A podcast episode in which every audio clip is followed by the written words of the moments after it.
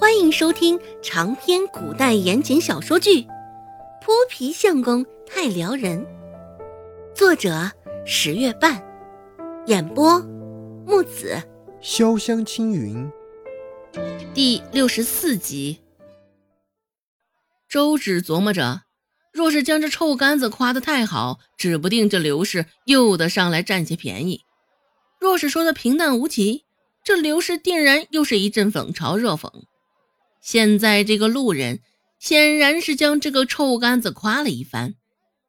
周芷站在一旁，都能看到刘氏陡然冒出金光的双眼。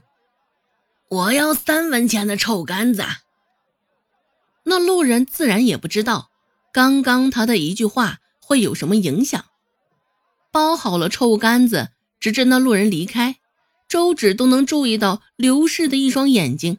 紧紧地停留在他的臭干子上，如狼似虎，甚是贪婪。不用多想，周芷也猜到了他的想法。只是周芷不动声色，没有主动开口。扫了一眼罗氏臂弯中挎着的竹篮，还有不少鸡蛋在，偏橙黄色的蛋壳，模样甚是乖巧可爱。罗氏扫向面前白胖的周芷，开口道。这这丫头呀，你这臭干子竟卖的这么好，一向有什么好东西，你奶都不会忘了捎来一份。只是这臭干子，我们倒是闻所未闻，见所未见。周芷低低的嗯了一声，依旧没有开口，没有什么表示。这刘氏现在竟将孟婆子搬出来，给他施压来了。周芷蹙着眉头，心中暗想：见周芷这般不为所动，刘氏心中暗恼，暗恨这丫头笨如蠢驴，竟然这般不识时务。不过刘氏的面上还是没有发作。外头的太阳有些晒，不过些许时间，刘氏的嘴唇已经开始干巴巴的起了一层白色的俏皮。刘氏舔了舔嘴唇，眯着眼睛说道。你堂哥也没见过，猪丫头啊！你这剩下的臭干子就让我带回去，给你那大伯堂哥尝尝吧。周芷嘴角轻扯，无声的笑了笑。这刘氏的心还挺大，竟想着将这半筐臭干子全要了去。周芷颇为无奈的说道：“可是现在家里就靠我卖臭干子赚些钱回去，若是我将剩下的臭干子全都给大伯娘你了。”乃指不定要打死我的。刘氏一双眼睛直勾勾的盯着面前的臭干子，纵使这臭干子卖相不好看，闻起来也臭，但刘氏没有忘记这臭干子有多好来钱。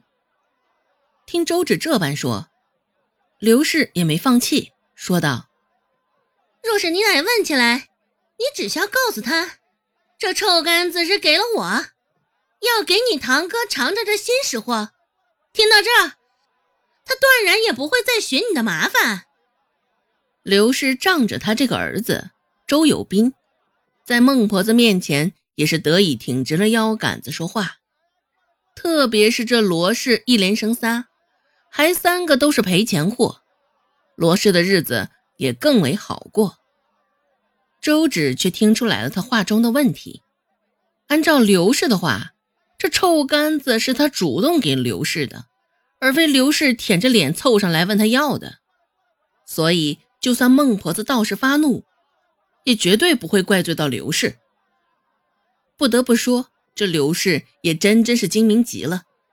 周芷摆着一副愁苦之色，触着眉头，略显为难的说道：“大伯娘，嗯，这事我可做不了主，毕竟是全家指望赚钱的玩意儿。”要不你先与奶说道说道，嗯，之后你再将这臭干子送给你。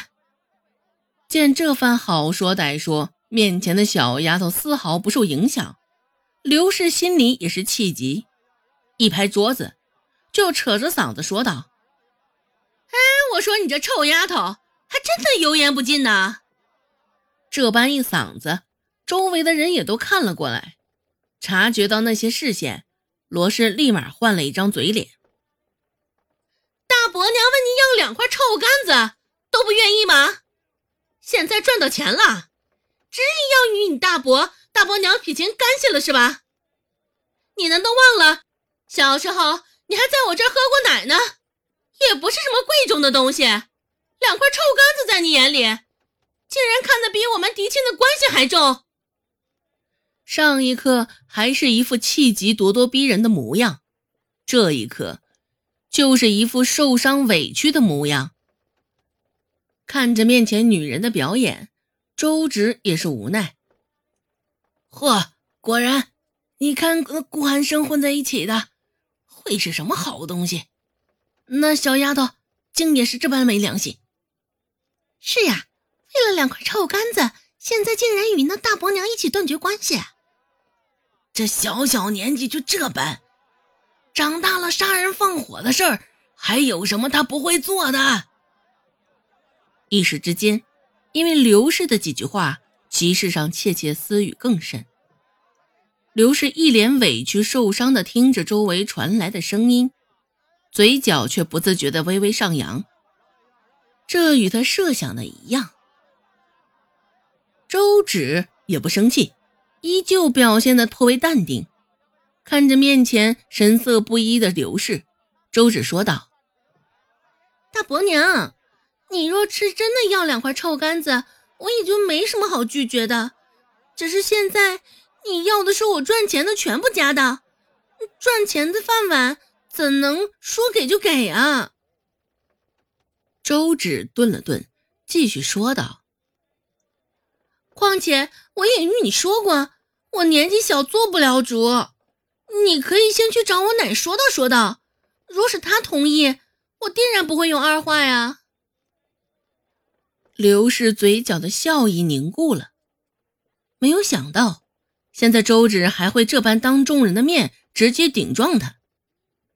原本周围一竿子人的心思都被罗氏捏得死死的，现在因为周芷的几句话又开始动摇了。怎么回事？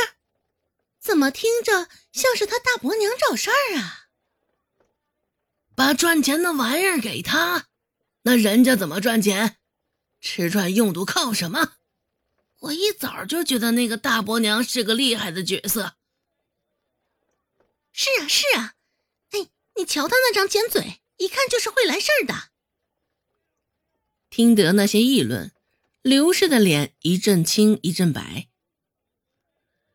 周信表现的却是依旧淡定非常，墙头草两边倒。本集播讲完毕，感谢您的收听。感兴趣别忘了加个关注，我在下集等你哦。